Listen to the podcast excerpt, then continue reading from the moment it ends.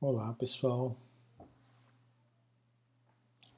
Bom, é, com a aula de hoje a gente então dá continuidade ao que a gente tratou na aula passada a respeito da Revolução Americana. Eu vou abordar um aspecto aqui que não, não teve como caber nas aulas, nas duas aulas anteriores que estavam destinadas a esse tema. Então essa essa aula complementar aqui vai ter Hum, acredito aí que eu vou falar nesse tema aqui por volta de uns 40, 50 minutos. Depois eu encerro esse vídeo e é, abro um novo vídeo para a aula da Revolução Haitiana, que é o nosso último tópico dessa disciplina. Então essa, esse vídeo aqui é um pouco menor porque ele é apenas um complemento da, do tópico anterior sobre a Revolução Americana. Então a gente dá continuidade entrando aí no século uh, no século XIX. Né? Então, uh, sem muita demora, vamos adiante.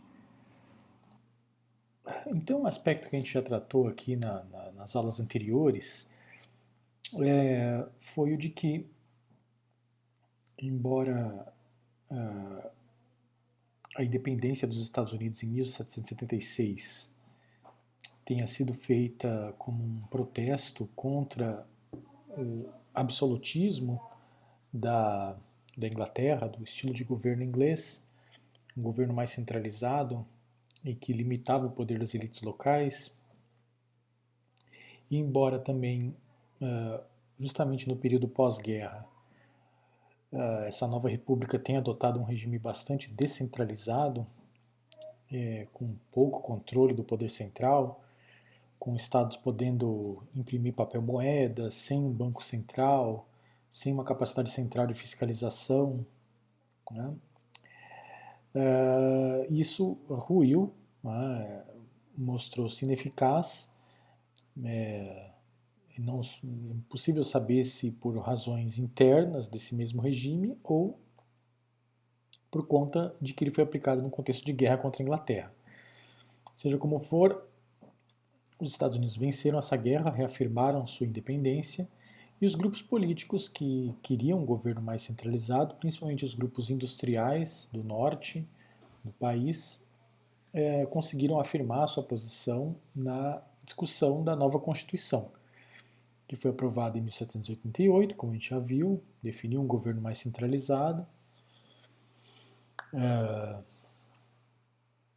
mas é, nessa discussão desse novo regime centralizado de governo que aparece na Constituição americana, é, aquele grupo, é, principalmente dos grupos mais ligados à exportação de itens primários, né, é, baseado na produção com trabalho escravo, esses grupos não ficaram satisfeitos com esse, não ficaram satisfeitos com esse regime mais centralizado e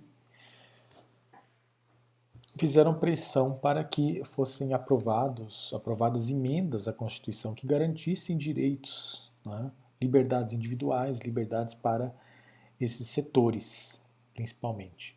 Então é isso que a gente uh, percebe nas emendas que foram feitas à Constituição em 1789. Então eu vou já tratei delas rapidamente na aula passada, como a gente já viu, e aqui eu só vou reforçar retomar esse, esse tópico para a gente ir adiante. Então, a primeira emenda é a que define liberdade de expressão né, e liberdade de culto.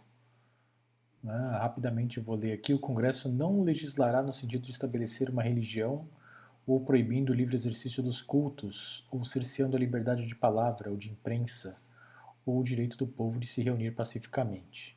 Tá? Segunda emenda à Constituição, a emenda que garante o porte de armas. Né? Tudo isso aqui é válido até hoje na Constituição americana. Diz aqui a segunda emenda, sendo necessária a segurança de um Estado livre, a existência de uma milícia bem organizada, o direito de, do povo de possuir e usar armas não poderá ser impedido. Tá? Então, a, o porte de armas que é, uma reivindicação para que continue assim até hoje nos Estados Unidos. Há grupos que se enfrentam politicamente em torno dessa questão. É, fica muito claro que nesse contexto aqui específico, de fins do século XVIII, essa emenda aqui ela foi pensada para garantir a existência das milícias de proprietários de escravos, né, que uh, precisavam das armas, precisavam ter um exército próprio para poder perseguir escravos, destruir quilombos, né, garantir que escravos não fugissem das propriedades. Então foi com esse intuito, e fica muito claro no texto aqui, que essa emenda foi, foi proposta. Né? A necessidade de, uma, de que esses proprietários tivessem uma milícia própria, porque eles não poderiam contar com o exército do, do, do Estado Central é, para essas questões que são muito rápidas, que são decididas ali é, no espaço rural em que eles vivem. Então, o intuito dessa, dessa questão do porte de armas tinha essa, esse caráter, mas definia o porte de armas para quem quisesse comprar. E aí é a polêmica que ainda hoje existe em torno desse tema. Quarto ponto, direito do povo à inviolabilidade de suas pessoas, casas, papéis e haveres contra buscas e apreensões arbitrárias. Né? Toda busca, né? toda é, invasão que o Estado fizer ou a polícia fizer numa propriedade tem que ter um mandato judicial. Não pode ser feito arbitrariamente, como era feito no antigo regime. Né? Então esse é um ponto aqui bastante importante, esse quarto, porque já mostra que a concepção do direito modificou-se muito nesse novo contexto aqui da, contemporâneo, porque no antigo regime uh, as forças militares do Estado podiam invadir a residência do sujeito, prender o sujeito, se uma acusação fosse feita, e o sujeito ficava preso até que se provasse a inocência. Né? É, os bens eram sequestrados sem possibilidade de questionamento algum. É, e aqui não, aqui é necessário um mandato, é necessário uma investigação prévia, mandato judicial, e aí sim é, o sujeito pode ter a sua, sua residência revistada, aí mesmo poder ser preso. É, mas mesmo assim, ele, como diz aqui no item 6, né, em todos os processos criminais, o acusado terá direito a julgamento rápido e público por um júri imparcial do Estado e distrito onde o crime houver sido cometido. Tá? É, então, o sujeito vai ter direito à defesa e ao júri, tá? é, o que elimina todos aqueles processos inquisitoriais que eram próprios do, do antigo regime. Né? Que o sujeito ficava preso sem saber porquê, depois de vários anos, aparecia lá, ele era convocado a depor e a explicar se aquilo, o motivo pelo qual ele foi preso, uh, aquela denúncia era verdade ou não, e etc. Então, uh, modifica-se bastante aqui com, essa, com essa emenda constitucional. Ainda que a gente deva fazer ressalva, tá? a gente deva fazer uma ressalva bastante importante aqui na história dos Estados Unidos, que é a seguinte: os Estados Unidos têm prisões uh, em que os indivíduos que estão lá não uh, passaram por esse tipo de é, investigação, por esse tipo de. Uh, não tiveram essa, essa questão respeitada da inviolabilidade das suas pessoas, não foram submetidos a júri imparcial, mas estão presos. Né? estão presos e principalmente na base militar de Guantánamo, que é uma prisão de segurança máxima, é, que uh, retém os uh, considerados terroristas ou uh, pessoas que atentam contra a estabilidade do Estado.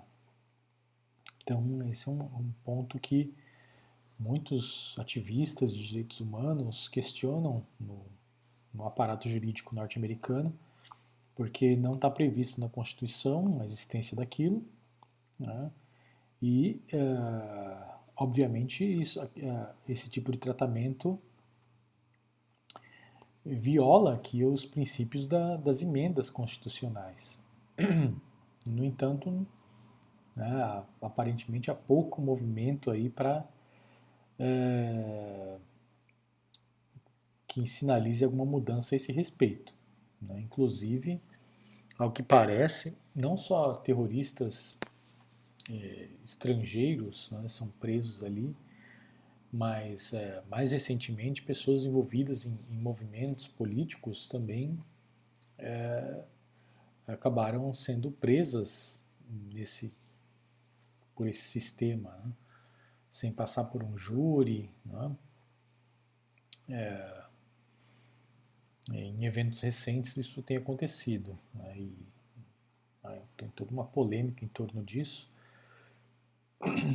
Acredito que no momento posterior, né, quando vocês estiverem estudando os Estados Unidos mais contemporâneo, vocês vão ver esse, essa, esses embates, né, principalmente os grupos que são considerados terroristas é, internos nos Estados Unidos.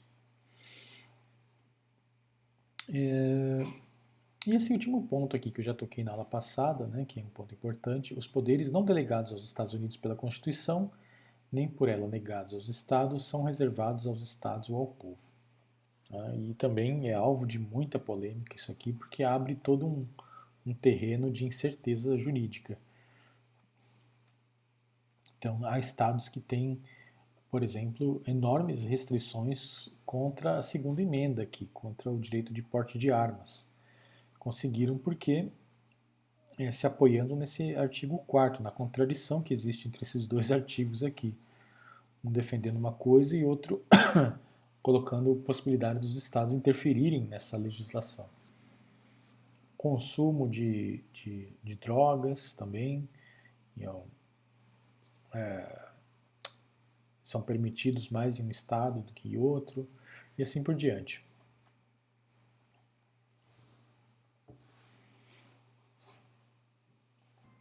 Então, é, fica muito claro que entre os artigos da Confederação, né, que foi o primeiro arcabouço jurídico logo após a independência, e a Constituição, né, existem dois projetos políticos distintos. Um mais favorável à pouca intervenção do Estado central e mais liberdade individual, e outro mais favorável a um controle maior do Estado sobre os indivíduos, né? maior taxação, maior atividade do Estado na economia. E essa contradição, mesmo na, na, na, no aspecto da Constituição, também se manifestou porque a Constituição vai para um lado e as emendas, a Bill of Rights, uh, seguem para outro caminho. A Constituição defende mais um Estado centralizado e as emendas constitucionais vão dando liberdade aos indivíduos. Então, essa tensão que existe na, na configuração do governo dos Estados Unidos, na verdade, era uma expressão da disputa entre grupos políticos distintos, é, que a gente pode representar aqui em duas figuras centrais. Né? Uma delas é o Alexander Hamilton, que foi secretário da Fazenda né, nesse período, uh, e que defendia um Estado centralizado, e o Thomas Jefferson, que era um proprietário de escravos na Virgínia, e uh, também foi secretário de Estado, e uh, defendia menos Estado, menos intervenção do Estado central. É, ah, só essas duas frases que eu coloco aqui deixam muito clara a diferença aqui entre os dois. Né? O Thomas Jefferson diz aqui: aqueles que trabalham a terra são o povo eleito por Deus. Então, é, ele defende um Estado mínimo, defende uma, uma visão dos Estados Unidos mais rural, mais ligada à produção da terra, né? e ele, como alguém né? alguém que tem propriedades rurais, que tem escravos, que trabalha com a exportação de produtos, né? é natural que ele defenda essa posição. Né? E essa posição, como eu já comentei numa outra aula, essa visão fisiocrática da economia, né? os fisiocratas nessa época do século XVIII eram que defendiam que eram os, eram os que defendiam que a riqueza estava no solo, na produção agrícola. Né? Geralmente esse pessoal defende menos Estado, porque é necessário que, é, se o país se torna um país agrícola, ele vai precisar importar coisas manufaturadas de outros lugares. Então, eles precisam de um Estado menor, porque assim é, essas mercadorias que são importadas vão vir com menos taxas né, e, são mais, vão ser mais baratas e, consequentemente, aquilo que, aquilo que eles produzem na terra vai valer mais. É, e naturalmente, né, como esse pessoal tem muito dinheiro, são pessoas da elite, eles têm recursos para enviar os filhos para estudar na Europa e tudo mais. Não precisam de tanta infraestrutura nesse estado. Né? Então, por isso que eles defendem o estado mínimo. Já que o pessoal uh, do qual o, Tom, o Alexander Hamilton é um porta-voz, eles defendem mais estado, mais taxação, um estado mais forte, mais poderoso, que possa taxar as mercadorias que vêm do exterior, as mercadorias inglesas principalmente, industrializadas. Então, um Estado potente, capaz de impor essas taxas, né, ele vai conseguir proteger a indústria nacional, né, colocando impostos mais pesados sobre o que vem de fora. As pessoas vão preferir aquilo que é produzido dentro do país, que é mais barato.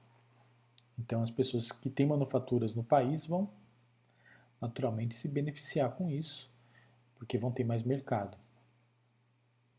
É. Então, esse pessoal geralmente defende um Estado mais centralizado por conta disso, pela capacidade de taxação.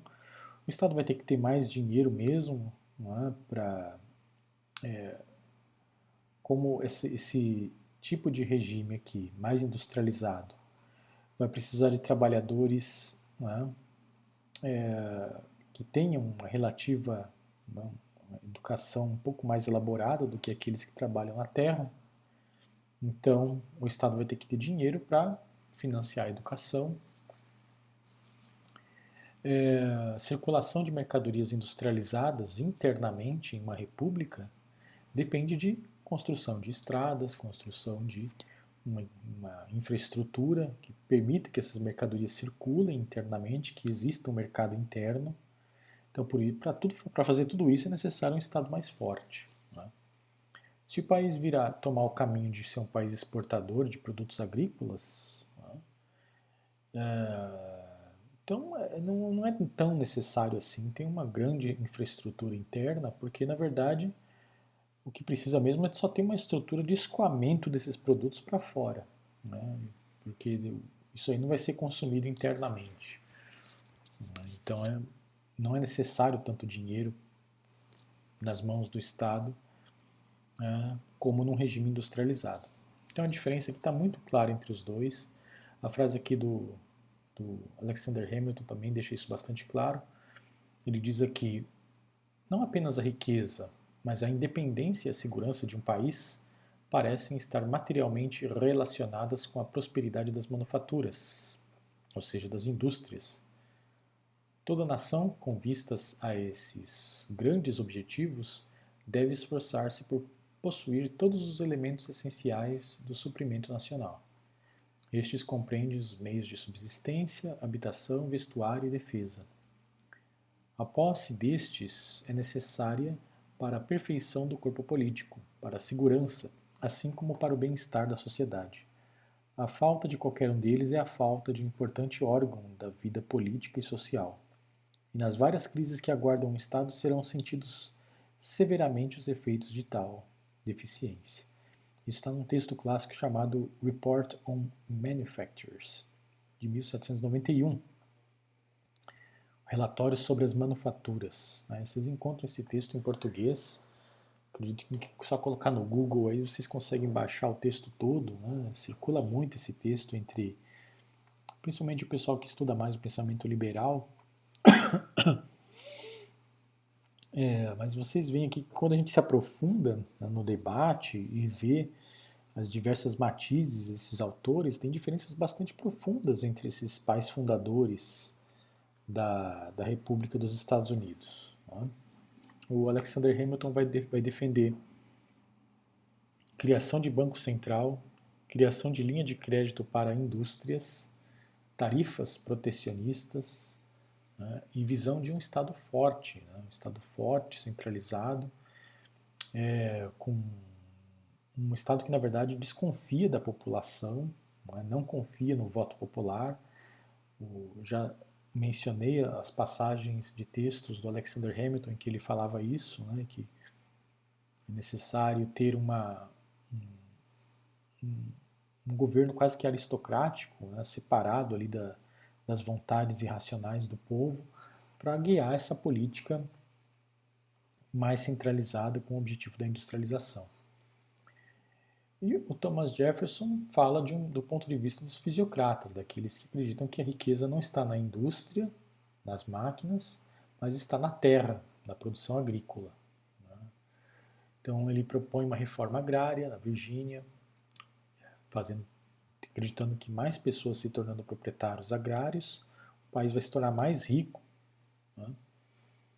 É, em realidade, o Thomas Jefferson também era um defensor das escolas públicas, né? então criou muitas escolas públicas na Virgínia, criou universidade naquela região. É um político muito hábil também, então ele orquestrou a compra do território da, da Louisiana, como a gente já, já vai ver. Uh, e tinha uma visão então da nação dos Estados Unidos com, como uma nação de proprietários agrícolas. Né? É, então, é, com um poder central bastante descentralizado. É, e nesse sentido, a, a, desconfiança que ele tinha aqui era com relação ao poder central. Né? Então, isso é muito interessante. Enquanto que o, o, Tom, o Alexander Hamilton é, desconfia mais do, da vontade popular, da capacidade do povo em, em agir corretamente, né? o Thomas Jefferson desconfia mais do poder central. Ele não acredita que o poder central tem a capacidade de fazer coisas interessantes com o dinheiro do, dos tributos. Então é melhor que ele nem recolha tanto tributo assim. Em relação à segurança, melhor também que as pessoas, né, os proprietários, façam a sua própria segurança. Né? Daí a reivindicação desse grupo aqui do Thomas Jefferson em ter essa emenda em, em relação ao porte de armas. Então são duas visões bastante distintas aqui, acho que já está muito claro aqui qual que é a, a perspectiva. Né?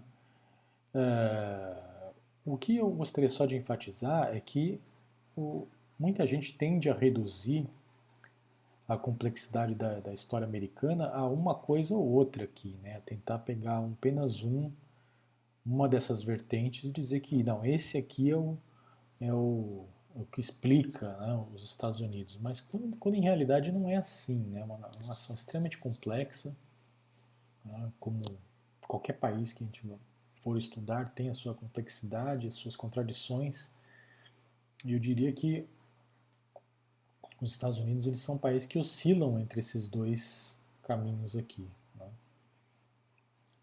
Eles estão, na verdade, com uma síntese dialética dessa dessas perspectivas aqui que são bastante conflitantes e, e opostas.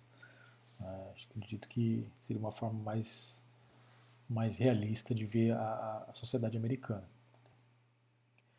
Bom, iniciando o século XIX, né, vale lembrar que aqui, até basicamente até mais ou menos 1820, a maior parte dos países latino-americanos ainda são colônias, né? colônias de Portugal ou da Espanha. Então, os Estados Unidos já são independentes. É, os Estados Unidos, logo depois o Haiti, como a gente já vai ver, né, foram os primeiros países a, a conseguir a independência. E os Estados Unidos, uh, contrariamente aos desejos do, do Alexander Hamilton, ele não segue um caminho rápido para a industrialização. Né? É um caminho lento, difícil, né? E é, com o grande, a grande explosão da, da economia do algodão, né, o que ocorre, na verdade, é uma nova, uh, uma nova ênfase aqui na, no caminho agrário mesmo da, da economia americana. É um reforço da economia agrária, principalmente por conta do algodão.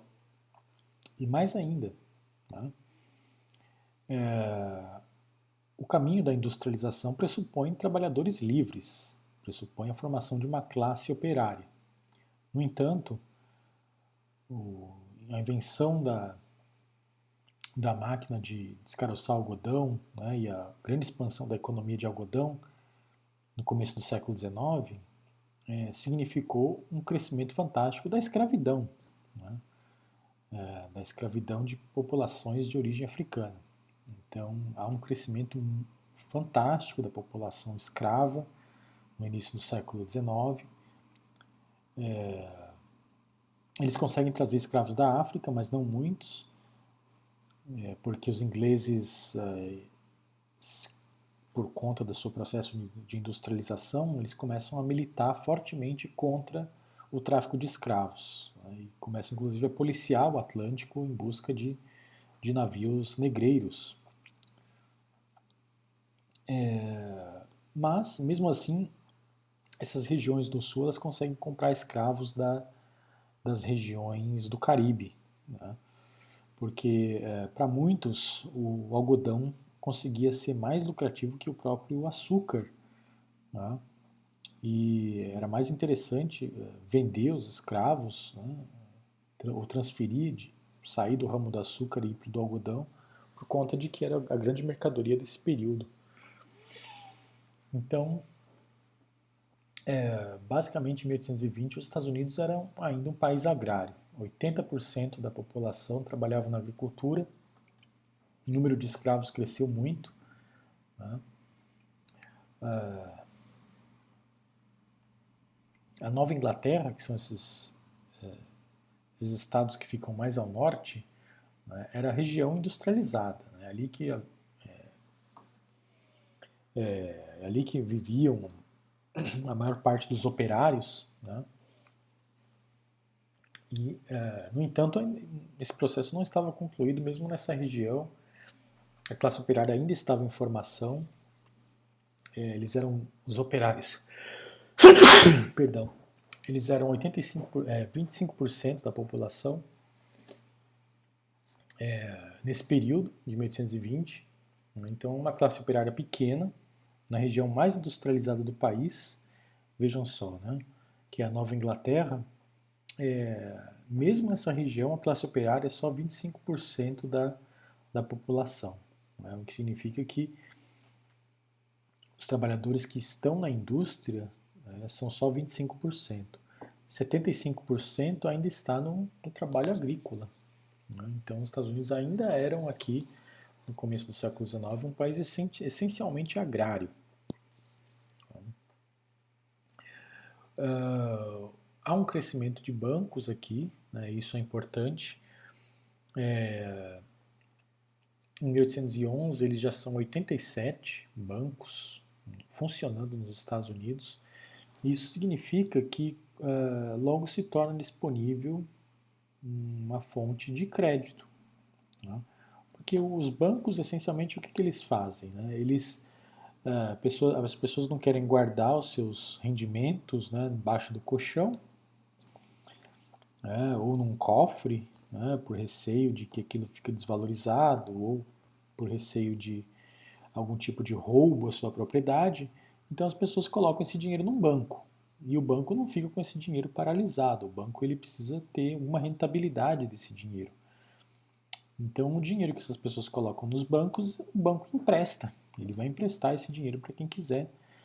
Naturalmente, ele vai cobrar uma taxa por isso, mas o dinheiro fica disponível para quem quiser tomar emprestado. Né? Isso significa que pessoas que querem partir para o caminho da industrialização, né, construir fábricas, é, vão precisar de capital. Né? construir uma, uma, indústria não é barato, mesmo pessoas que conseguem acumular capital no ramo agrícola e querem fazer essa passagem para o ramo industrial, elas vão precisar de um complemento né, através de empréstimos, porque a construção do parque industrial, né, a construção de máquinas, né, a construção de uma infraestrutura, de casas para os trabalhadores, tudo isso exige muito recurso né, e exige uh, crédito. A pessoa vai ter que pegar dinheiro emprestado. Né, isso é isso é regra, né? basicamente isso existe em qualquer estado que segue esse caminho de industrialização. Então, uh, o crescimento desses bancos significa que instituições vão poder fornecer crédito a esses, essas pessoas que vão seguir o caminho da, da industrialização. Aí é um fator fundamental na industrialização do, do país. É... E mais aí, finalmente aqui, né? Ainda que a máquina estatal tenha se tornado mais cara, porque é, com essa centralização proposta na, né, na, na Constituição, é necessário contratar mais funcionários né, para esse Estado centralizado. Então, uh, ironicamente aqui, o Estado custava mais, muito mais caro depois da independência do que ele custava antes da independência. É muito irônico isso, né, porque os, esse pessoal aqui que fez a independência, supostamente eles fizeram porque eles não queriam pagar aquelas taxas extorsivas que os ingleses impuseram. No entanto, logo depois que eles fizeram a independência, os tributos ficaram cinco vezes mais caros. Né? As pessoas tiveram que pagar cinco vezes mais do que eles pagavam antes em impostos né? é, durante o período agora da República. É, isso na verdade só mostra que a independência na verdade não foi feita por aqueles motivos né? de nativismo, de protesto contra tributos e coisas semelhantes. Né? É, como vários autores apontam, a independência, na verdade, foi um, uma busca por essas elites de tomar o controle mesmo uh, do território e exercer um controle mais efetivo sobre a população subalterna, sobre os índios, sobre as populações de origem africana e sobre os brancos pobres. Né? É disso aqui que se trata.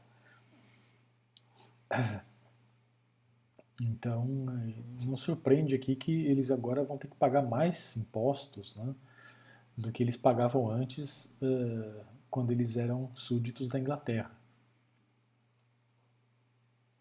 É, e esse Estado aqui, na verdade, vai ter, ainda que os tributos tenham crescido muito, né, eles ainda vão ser pequenos uh, diante da imensidade de coisas que têm que ser feitas aqui.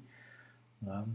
É, construção de estradas, construção de escolas, construção de instituições públicas e assim por diante, de um exército, é, é, de uma burocracia. Né?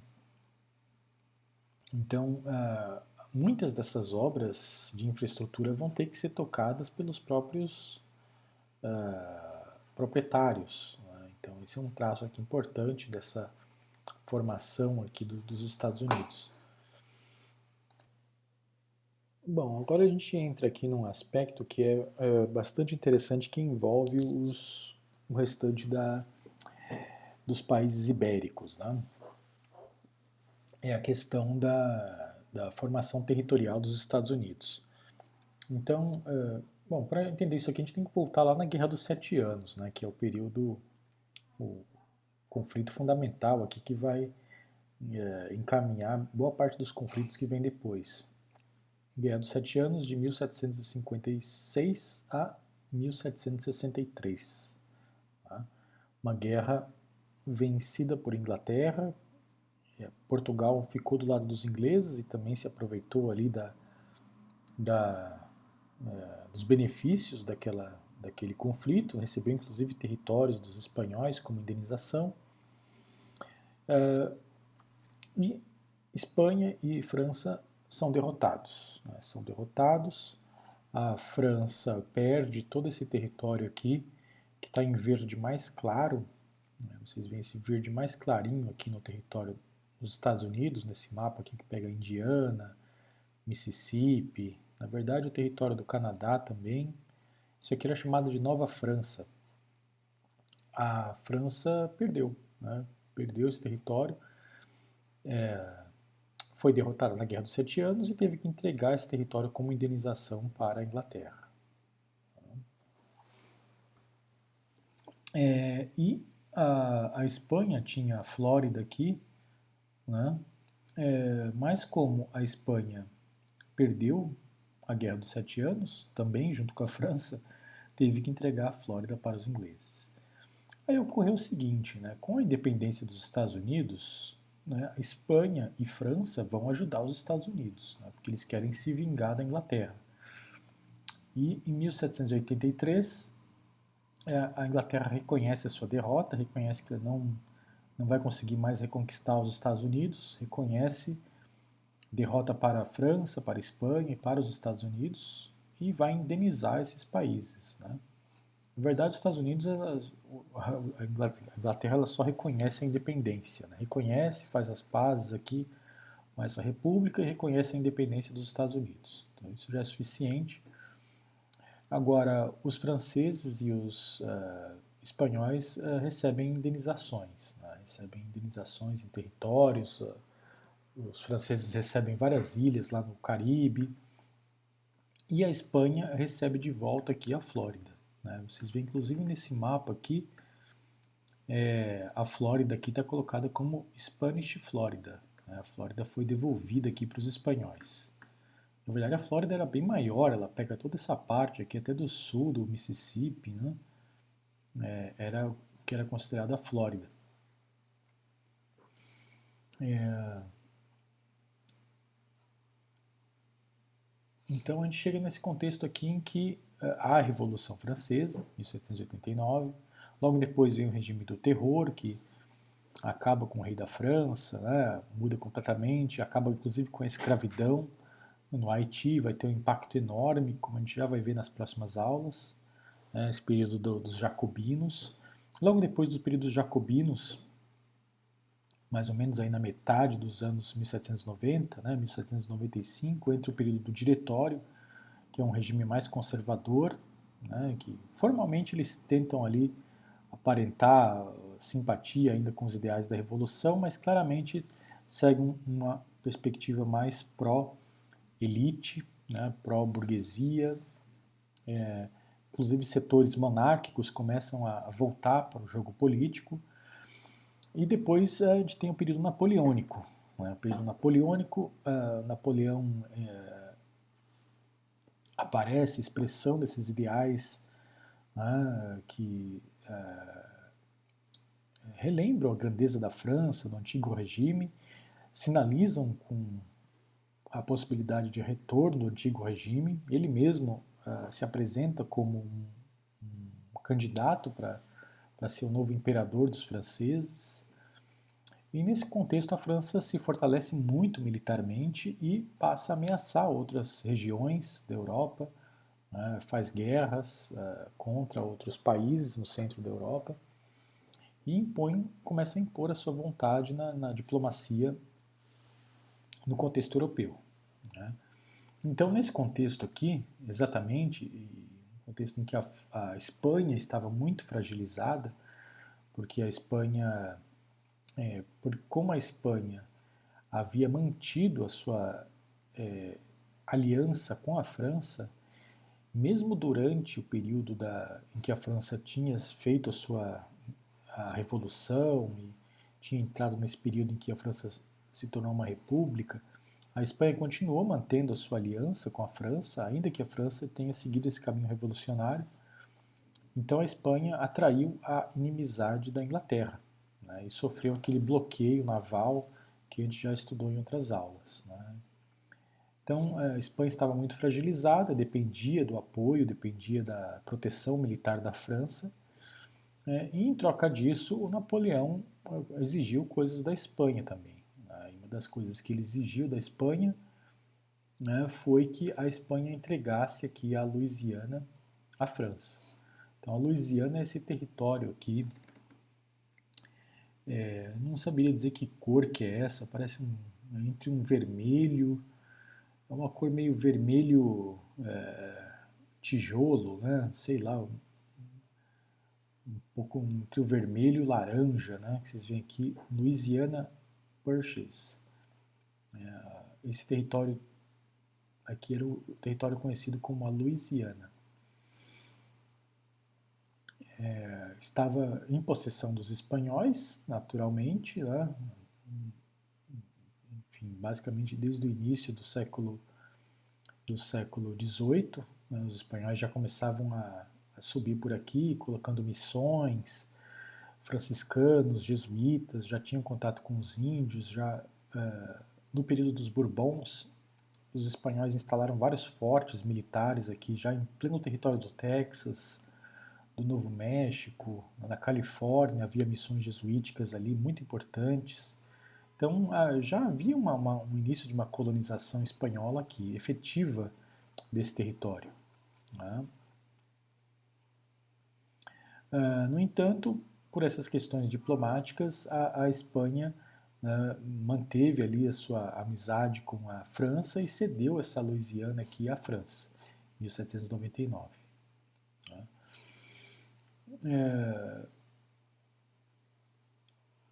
1803, né, 1803 é um período aqui é, que a gente vai ver extremamente difícil para os franceses, porque uh, o Napoleão ele uh, era uma figura que expressava não só interesses da, da aristocracia, né, que tinha, enfim, toda a perspectiva de restaurar o antigo regime, restaurar o poder da nobreza, restaurar o poder da igreja, né, e restaurar o poder das instituições centralistas do antigo regime, mas ele também expressava interesses da burguesia, da grande burguesia francesa e da burguesia ultramarina, da burguesia ultramarina, que ficou uh, uh, extremamente prejudicada com a, uh, o que foi feito no Haiti né, durante o, o período dos jacobinos, o período dos jacobinos.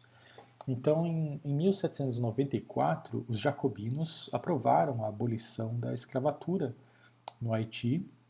É, os escravos foram liberados da escravidão. É, já já a gente vai ver isso com mais calma nas próximas aulas. Né? É, mas o que é essencial a ter em conta aqui é que o Napoleão, é, enfim, como ele expressa esses interesses dessa burguesia ultramarina, dessa burguesia que trabalha com açúcar, que usa mão de obra escrava é, nas suas colônias ultramarinas, ele uh, vai uh, sinalizar para o retorno do sistema escravista nessas regiões. Então, concretamente, em 1802, ele decreta uh, a restituição do sistema escravista em todas as colônias francesas. Todas aquelas, aquelas pessoas que tinham sido liberadas né, da escravidão durante o período jacobino uh, terão que ser reescravizadas. Né? Então é uma perspectiva bastante uh, maluca aqui do, do, Napoleão, mas que expressava interesses burgueses, né, da burguesia ultramarina muito claramente, uh, que queriam retomar o poder na, na colônia de Saint-Domingue, queriam reescravizar as populações de origem africana. É, vai ocorrer uma guerra tremenda nessa região, como a gente já vai ver. Em 1803, os franceses enviam tropas né, para o Haiti para restaurar a escravidão. Essas tropas vão se enfrentar com os, as populações libertas né, da ilha e é um contexto extremamente difícil, né, extremamente complicado. É, o Napoleão, logo ele percebe que aquele, essa guerra no Haiti é, é extremamente desfavorável para os exércitos franceses, até porque os franceses também estão em guerra em várias partes da, da Europa com outras potências e tem o um conflito com os ingleses. Então, uh, o Napoleão se convence que os, os franceses precisam de dinheiro, precisam conseguir dinheiro urgente para conseguir suprimentos, pagar tropas adicionais de, de mercenários, né, para enviar exércitos para essas várias frentes em que os franceses estão atuando. Então, em 1803, diante dessa situação extremamente complicada aqui dos exércitos franceses, ele uh, aceita a proposta né, feita pelo Thomas Jefferson, que é o presidente dos Estados Unidos na época. Thomas Jefferson foi presidente de 1801 a 1809. Ele aceita a proposta dos Estados Unidos que queria comprar essa região aqui, essa região em vermelho, uh, da França.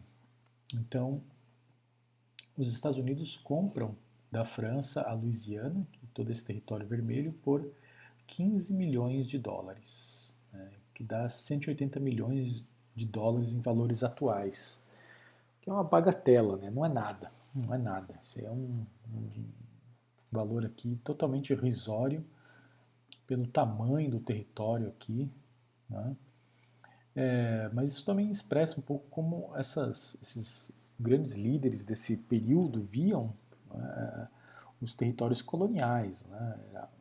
Em vários momentos a gente já viu aqui nessa disciplina como os territórios passavam de mão de uma potência para outra, é, às vezes como indenização né, por gastos em uma guerra, né, se cede um território gigantesco com é, inúmeros grupos indígenas que vivem ali, com recursos naturais é, de valor incalculável, e essas potências trocavam esses territórios aí a, por razões diplomáticas né, urgentes, é, sem muita, sem, enfim, muita preocupação com, esses, com essas questões. Tá? É, então, é, os Estados Unidos adquiriram aqui um território imenso, adquiriram um território imenso, né?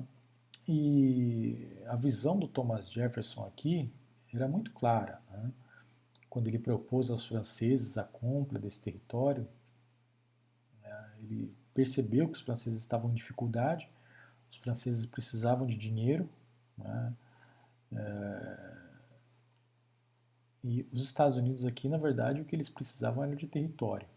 Né? Então fica muito claro aqui na perspectiva do Thomas Jefferson de construir aqui um, um grande é, estado aqui na, na, América do Norte, um estado de é, proporções imperiais, né, que pudesse chegar até o, o Pacífico e contar com uma dupla frente aqui de comércio. Né? Poder contar com o Atlântico para comercializar com a Europa e com o Pacífico para comercializar com a Ásia. Né?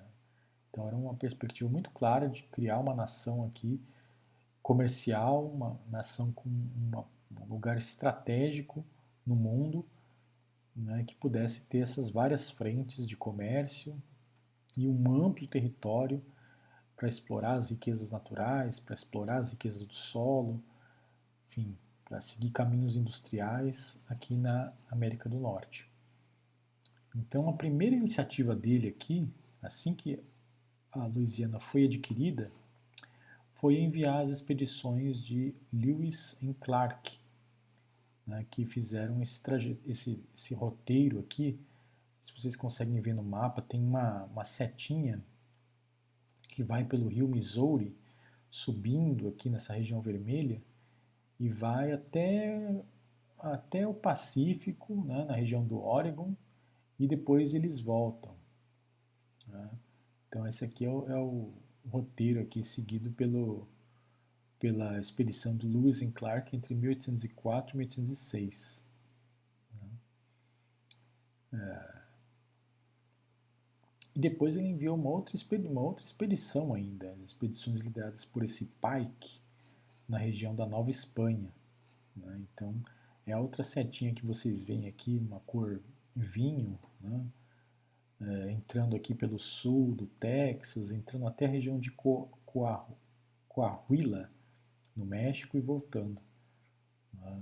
Então, é, uma, claramente são duas, duas frentes estratégicas aqui para o Thomas Jefferson. Ele manda essas expedições de exploração exatamente para ver as riquezas, vistoriar se tem ali é, fortificações espanholas, o que, que tem ali, para invadir esse território mesmo, tomar esse território e declarar que isso aqui é posse dos Estados Unidos. Né? Então, muito clara a perspectiva de é, expandir o território desse país até o Pacífico, passando por cima de quem estiver ali no meio do caminho. Né? É, é até interessante notar aqui que a expedição do Lewis and Clark é muito detalhada, tem inclusive os relatos né, escritos por esses, dois, por esses dois personagens aqui, o relato de viagem deles, muito interessante que eles imaginavam que tinha um rio aqui, um rio que ligasse o interior dos Estados Unidos até o Pacífico, e que, um, fosse um rio que tivesse muitas riquezas e minas de ouro, etc. Né? Uma, tinha uma ideia um pouco imaginária. Na verdade, eles não encontraram é, exatamente o que eles, o que eles queriam, né? mas eles tiveram uma noção muito clara do que, que era esse território do, da América do Norte. Né? Isso que é importante. Né? São expedições cruciais né, que são determinantes para explicar depois o, a tomada que os Estados Unidos fazem de todo esse território aqui da, do oeste. Né? É, realmente o que eles percebem é que não tem possessões espanholas aqui em cima, eles podem avançar e chegar até o Pacífico, né? como de fato eles fazem. E uh, eles percebem também que uh, essas possessões aqui espanholas ao norte da Nova Espanha são extremamente fragmentadas, que tem, o que tem ali são alguns missionários, algumas fortificações e, e alguns moradores espanhóis que não vão conseguir resistir à chegada de uma massa de colonizadores né, vindos dessas regiões aqui com pouca terra no, na, no oriente aqui da, da, dos Estados Unidos, né, pessoas desesperadas por terra, desesperadas por se tornarem proprietários, fugindo aqui dessas regiões saturadas aqui das 13 colônias. É, mais ainda, né, outro aspecto que também é importante é que Thomas Jefferson é, é, ele representava interesses de pessoas escravistas. Né? Então, o que se colocava aqui era não só a expansão territorial dos Estados Unidos como uma república, mas a possibilidade da expansão do próprio regime escravista, da plantação de algodão, né, por esses territórios aqui. É o que vai ser uma grande disputa entre os grupos políticos do norte e do sul dos Estados Unidos. Uh, 1813, o presidente James Madison aproveitou-se do caos né, administrativo na, na, América Espanhola. A gente já estudou isso no, nas aulas passadas, né? Toda aquela questão da corte de Cádiz, a presença do, do irmão do Napoleão como uma espécie de rei farsante na, na Espanha, a desobediência de, das outras regiões a esse novo rei, a formação de, de juntas governativas, um verdadeiro caos. Né? Então, o, os Estados Unidos se aproveitaram para invadir a Flórida. Eles invadiram a Flórida em 1813. Então, ficou ali uma, uma impasse diplomático, né? e finalmente a Espanha diante das dificuldades financeiras, diante da perda das suas colônias, né, precisando de dinheiro para reprimir é, essas, esses movimentos independentistas, a Espanha vende, né, vende a Flórida para os Estados Unidos em 1819 por 5 milhões de dólares, que também não é nada, né? É, não era nada na época, é uma coisa que não daria para pagar exércitos ali, quase por um ano você não consegue pagar uma tropa com esse dinheiro. Né? Mas a Espanha, no desespero, né, precisando de dinheiro para se para tentar segurar suas colônias, vende isso aqui.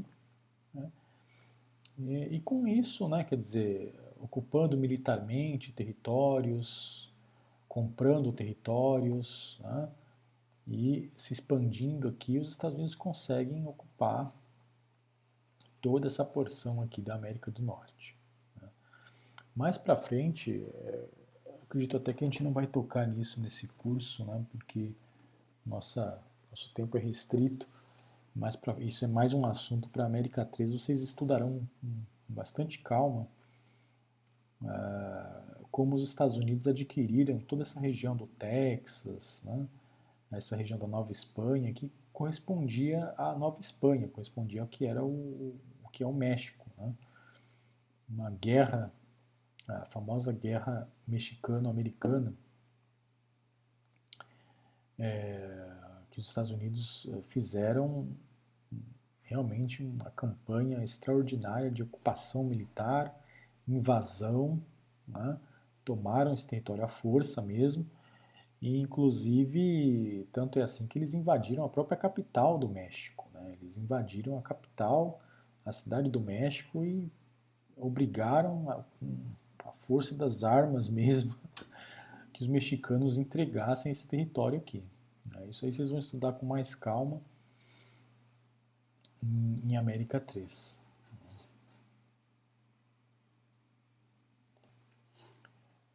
O, o, a perspectiva que está por trás dessa expansão territorial uh, é a chamada uh, teoria do destino manifesto. Uh,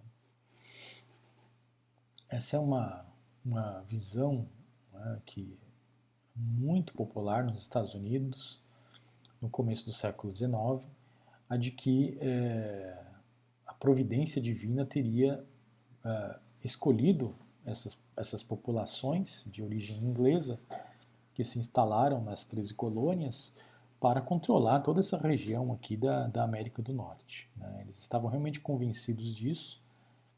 A maior parte desses políticos, né, desses proprietários e dessas elites ah, manipulavam os textos religiosos né, ao seu bel prazer para justificar essa doutrina, assim como a escravidão das populações de origem africana.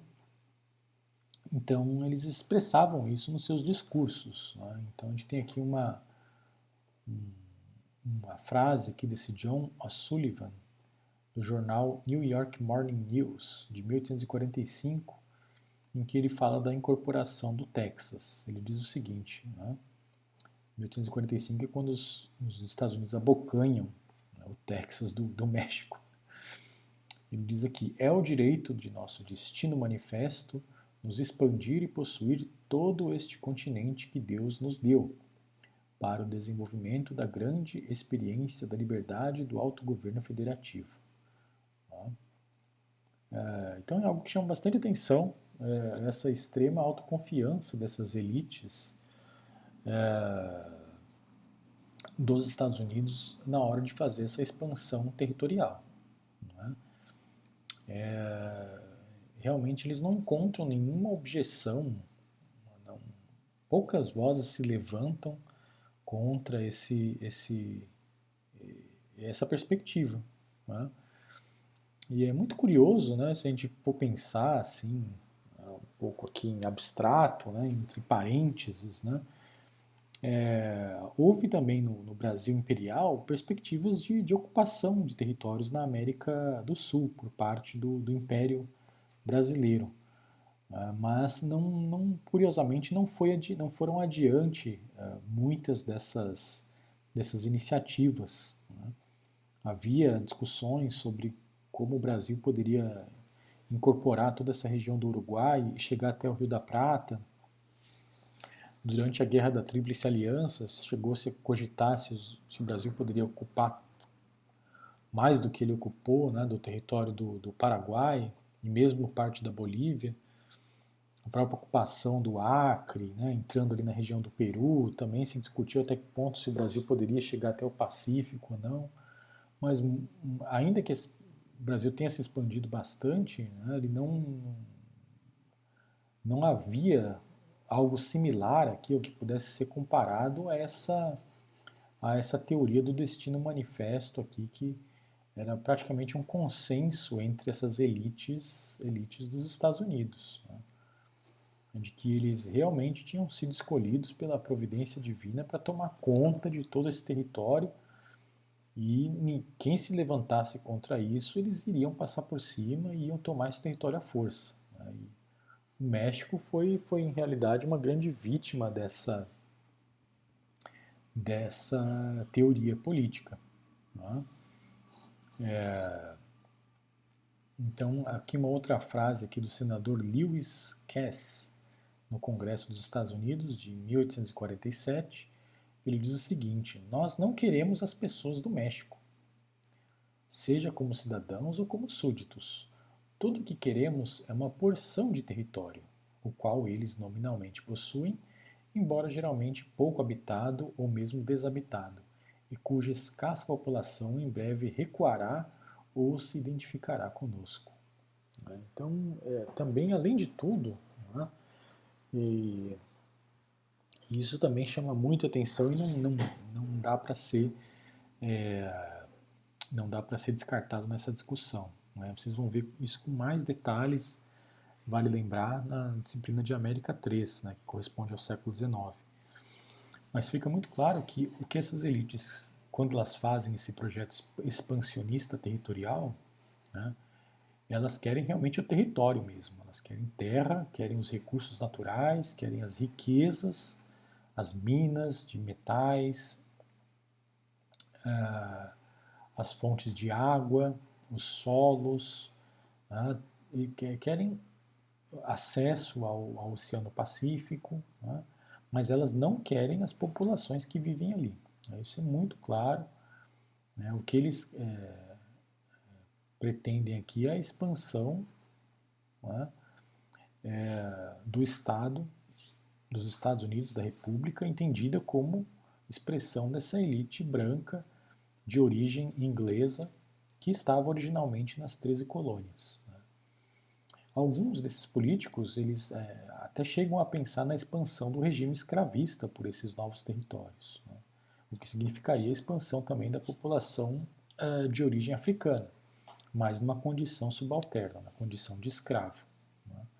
Agora, em relação às populações indígenas e às populações mexicanas, as populações de origem espanhola, né, há um consenso entre essas elites aqui dos Estados Unidos que eles não querem integrar essas pessoas ao, ao novo país, eles querem tomar o território e expulsar essa gente que está lá.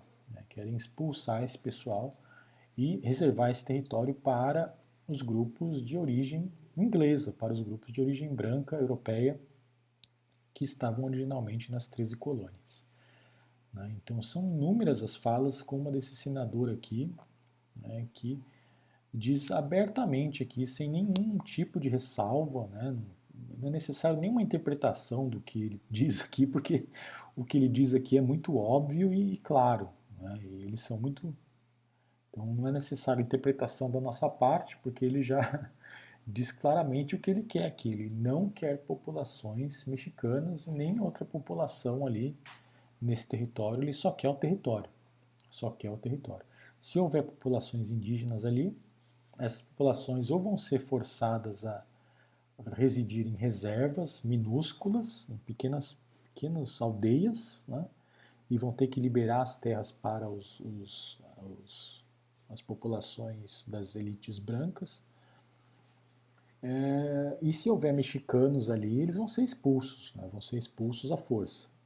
Né, não, vai, não há perspectiva nenhuma de integrar essas populações nesse novo Estado. É, tem que ser muito claro nesse projeto, projeto expansionista. Então, nesse período aqui, durante a presidência do James Monroe, entre 1817 e 1825, é, exatamente nesse período ocorreram a maior parte das independências dos países latino-americanos. Né? E isso não é, não é por acaso. Né? Os Estados Unidos conseguiram um crescimento industrial e militar muito rápido depois do período da, da anexação desses territórios pelo Thomas Jefferson, né? O caminho da industrialização fica claramente demarcado. Muitos desses territórios recém-anexados podem fornecer matérias-primas para as indústrias que vão emergindo, né, principalmente no norte do país.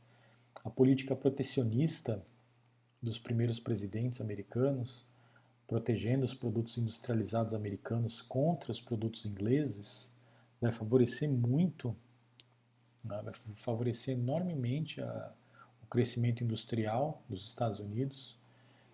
É, em realidade, desde 1805, os Estados Unidos mantinham um boicote dos produtos ingleses, né, deliberado, exatamente para proteger a indústria nacional e incentivar as fábricas americanas. É, E os Estados Unidos marcam, então, não só uma posição independente, polit politicamente independente nos assuntos europeus, né? eles não se declaram nem aliados dos franceses, nem aliados dos ingleses, né? eles não querem mandar tropas para a Europa, não querem gastar dinheiro com isso, então, é, enquanto as potências europeias se debatem lá, principalmente no período pós-napoleônico, napoleônico e pós-napoleônico, né? É, muitos conflitos, é, milhares de soldados mortos nos campos de batalhas europeus, recursos sendo desperdiçados. Né? Os Estados Unidos estão aqui praticamente com poucos conflitos. É, a própria guerra com, com o México depois não vai, não vai ser uma guerra tão custosa e vai gerar um enorme território.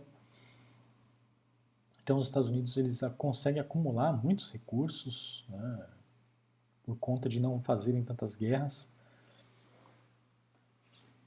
realmente eles vão se transformando numa grande potência, né? uma grande potência militar, industrial. Né? E uh, essa doutrina do presidente Monroe ela vai ser fundamental no período das independências latino-americanas, porque os Estados Unidos vão adotar a seguinte postura: né?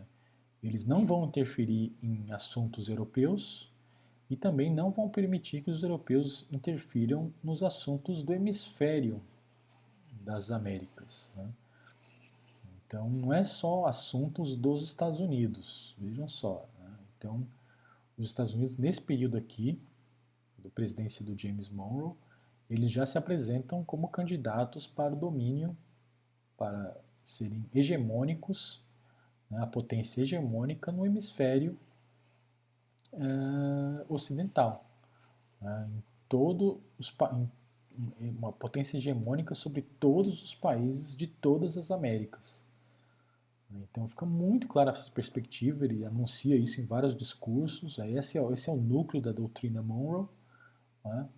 Os Estados Unidos não vão se envolver em conflitos na Europa, mas também não vão permitir que os europeus se envolvam em qualquer negócio aqui, interfiram na política e, e queiram mandar e desmandar nos países de todas as Américas. Né? Então, isso uh, vai fazer com que, é, é, ainda que os Estados Unidos não diretamente, né, ele envie soldados ou envie ajuda militar para esses países das Américas, da América Latina principalmente, que se tornam independentes da, da Espanha ou de Portugal, ainda que em muitos casos os Estados Unidos não enviem, recursos para esses países, né, o que ocorre, na verdade, quando esses países vão fazendo a sua independência, eles vão, logo rapidamente, eles vão contar com a solidariedade dos Estados Unidos. Né.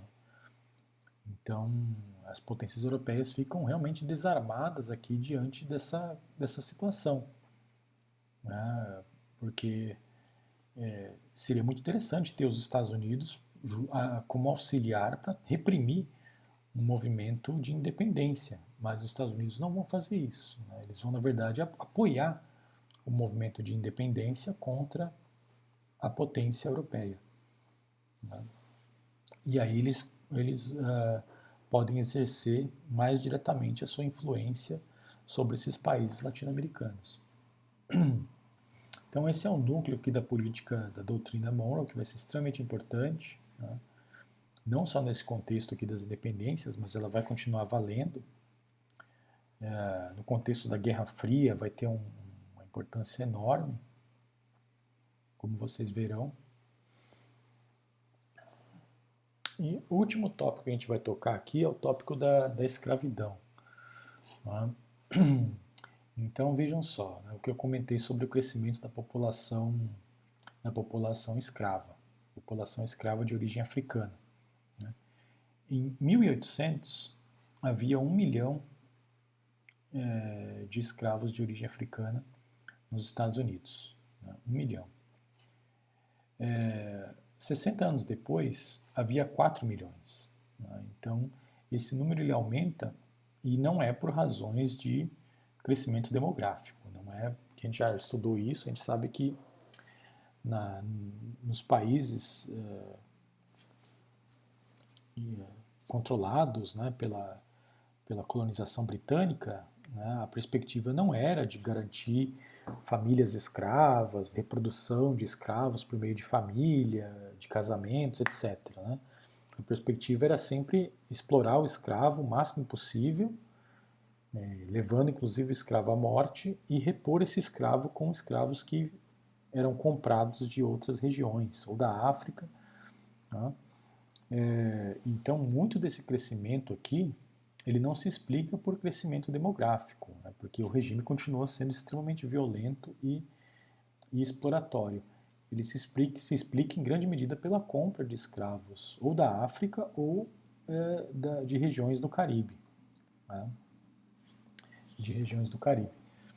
Então, é, há uma, um crescimento fantástico aqui da população escrava.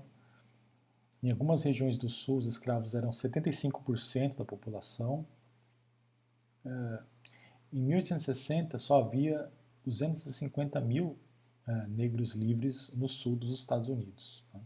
Então era um regime extremamente violento que liberava muito poucas pessoas, né? muito poucos escravos conseguiam alforria nesse regime. Né? É, e os que conseguiam é, ficavam numa situação de segregação política. Né? Eles não tinham direito a voto, não podiam ocupar posições públicas, né? Então, nessas condições aqui de, de extrema opressão, ocorreu uma revolta importante aqui, a revolta do Nat Turner, em 1831, na Virgínia. Né? É, a gente tem aqui uma imagem de época, né?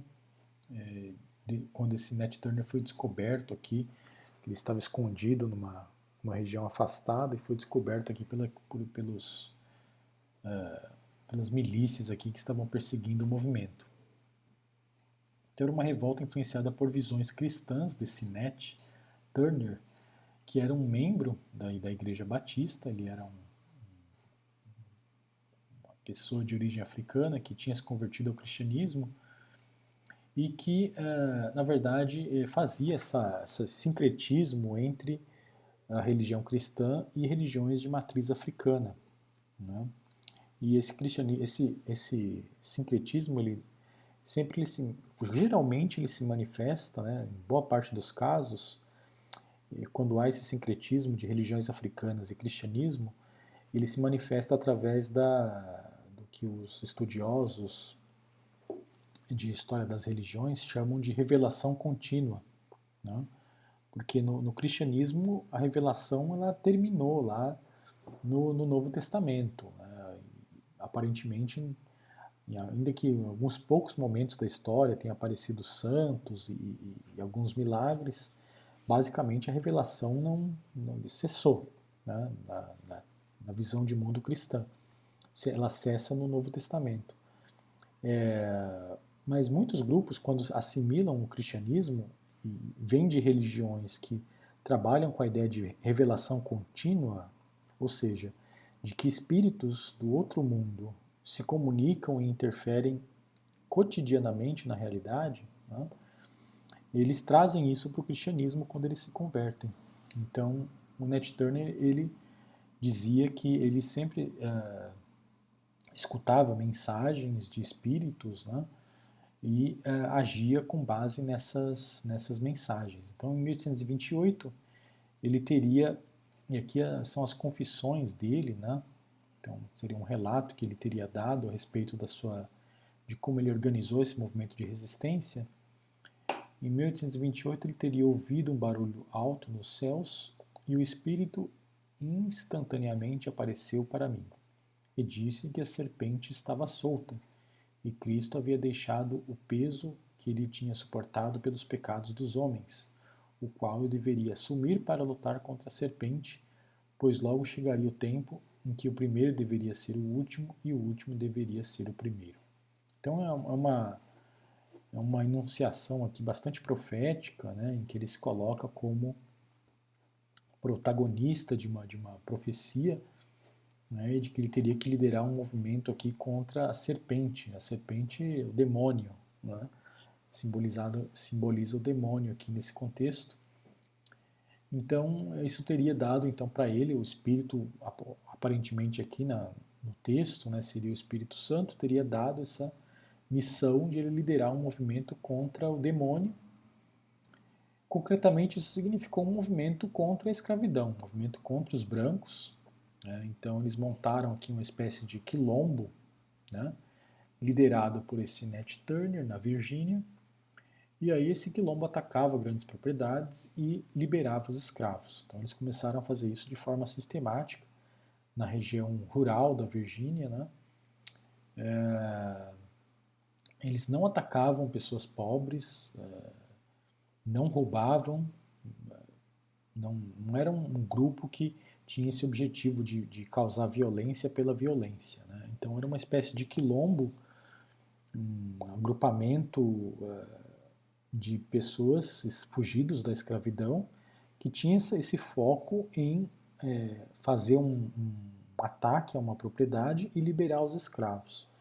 Então eles fizeram isso em várias propriedades, né, e aí é, em alguns desses conflitos, né, é, algumas pessoas que trabalhavam é, como milicianos nessas propriedades acabavam sendo mortos. Então 55 brancos acabaram morrendo nessa, nesses conflitos. E aí finalmente o, o Nat Turner foi preso em 1831. Então, foi um movimento bastante importante né, que assinalou né, que essas populações não estavam passivas diante desse crescimento da escravidão por conta da economia do algodão. Isso vai ter um impacto muito grande na, na guerra civil mais para frente, né, que mostra que, na verdade, é, os escravos eh, continuavam resistindo a esse sistema, né? continuavam resistindo a esse sistema escravista. Então eu vou interromper por aqui, né, pessoal? Essa história vai muito longe, né? Vocês vão estudar isso com mais uh, afinco, né? Quando vocês entrarem em América 13 e estudarem a Guerra Civil, né? Então isso já foge aqui do, do, das fronteiras da nossa disciplina, né? Então a gente encerra por aqui. Acredito que a gente teve uma visão bastante ampla aqui desse processo de, de independência dos Estados Unidos e a gente já prossegue na aula seguinte com a Revolução Haitiana. Então agradeço a atenção de vocês e, e até a próxima. Tchau, tchau.